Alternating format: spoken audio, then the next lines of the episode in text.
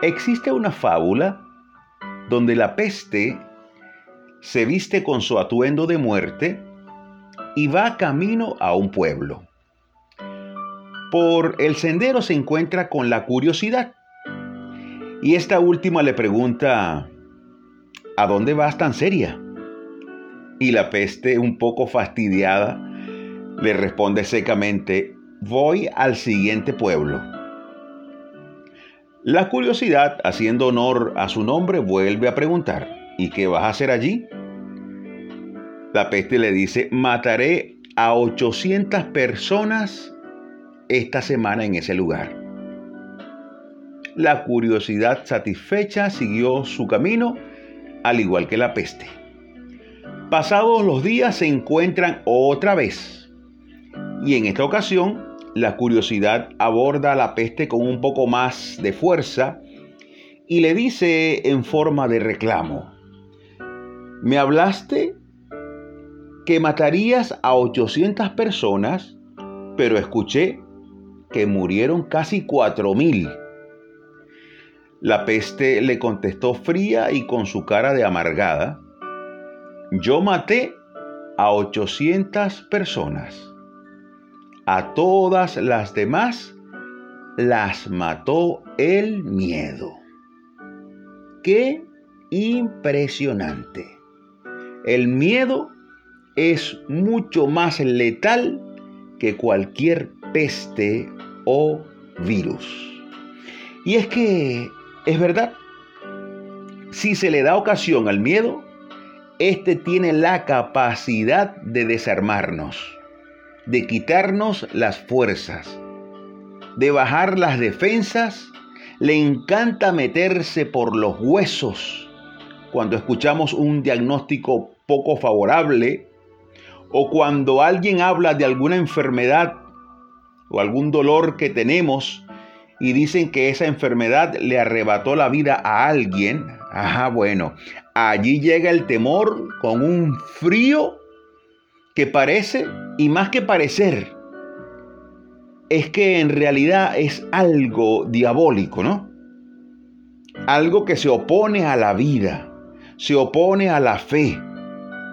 A la fe se opone de manera frontal y viene para robar el gozo para robar las fuerzas, para sembrar desesperanza y para llamar como por un potente micrófono a la muerte y a la desgracia.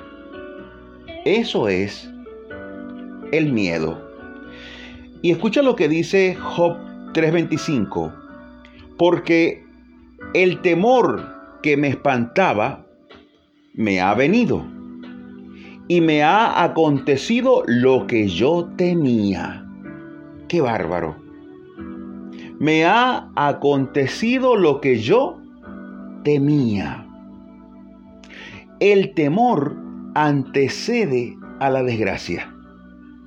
Le prepara el camino, le abre cancha. Tener temor es todo lo contrario a tener fe.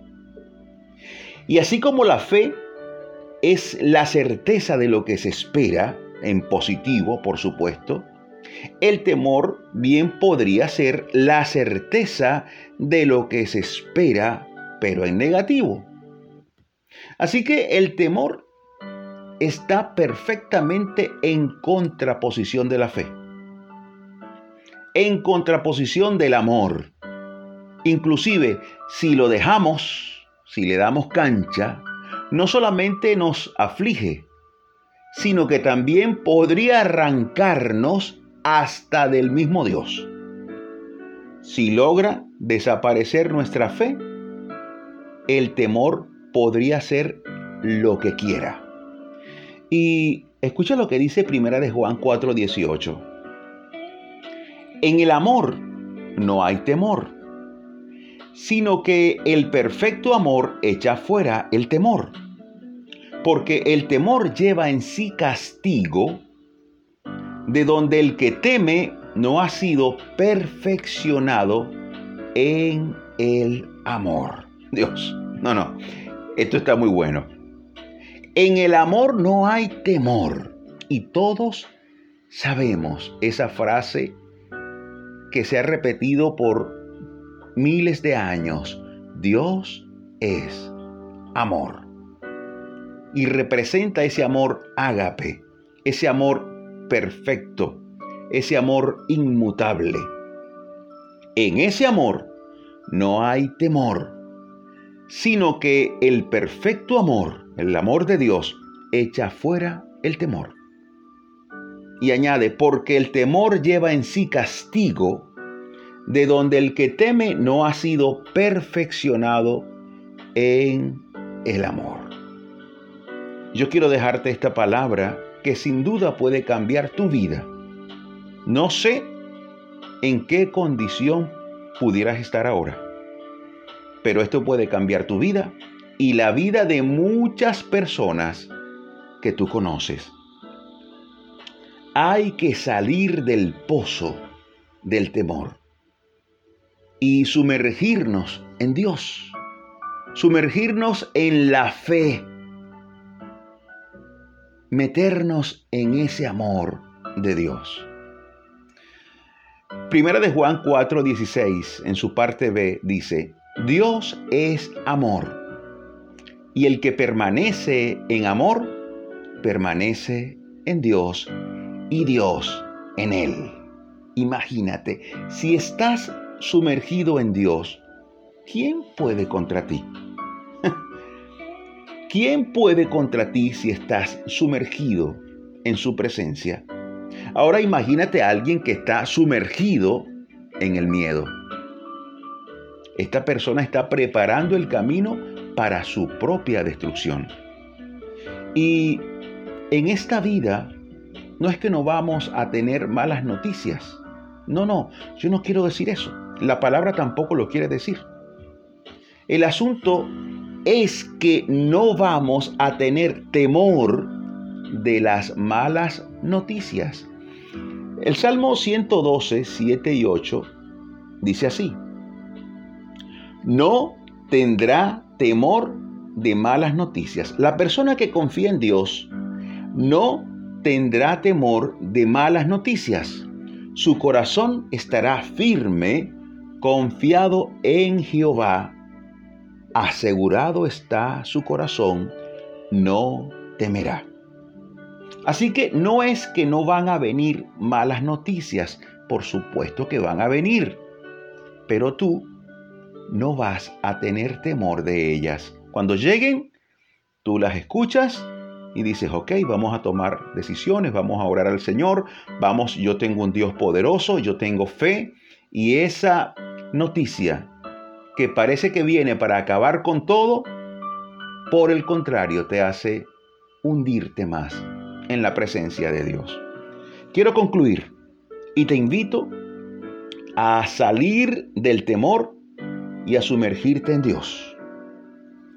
A pararte en la roca inconmovible de la fe, a pararte en Cristo, a dejar de lado ese miedo heredado y a vivir en la nueva genética de Cristo Jesús.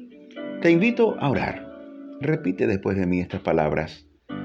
Señor de mi confianza, hoy vengo ante ti. Quiero llenarme de tu presencia y de tu poder Hoy renuncio al temor. Lo desecho en tu nombre.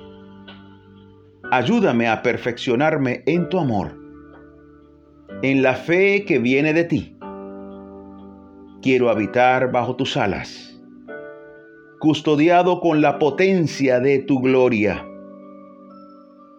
Que ninguna noticia me espante, sino que por el contrario, las malas noticias me sumerjan más profundamente en ti. Te acepto como la roca de mi confianza y de mi salvación. Te declaro mi Rey y Señor. Amén. Y amén. Hermoso. Dios te bendiga ricamente. Y recuerda, a vivir de ahora en adelante en la confianza de la fe y en la esperanza del perfecto amor, el amor de Dios. Soy tu amigo Imer Narváez y para mí siempre es un grato placer dar pisadas de fe junto a ti. Hasta la próxima.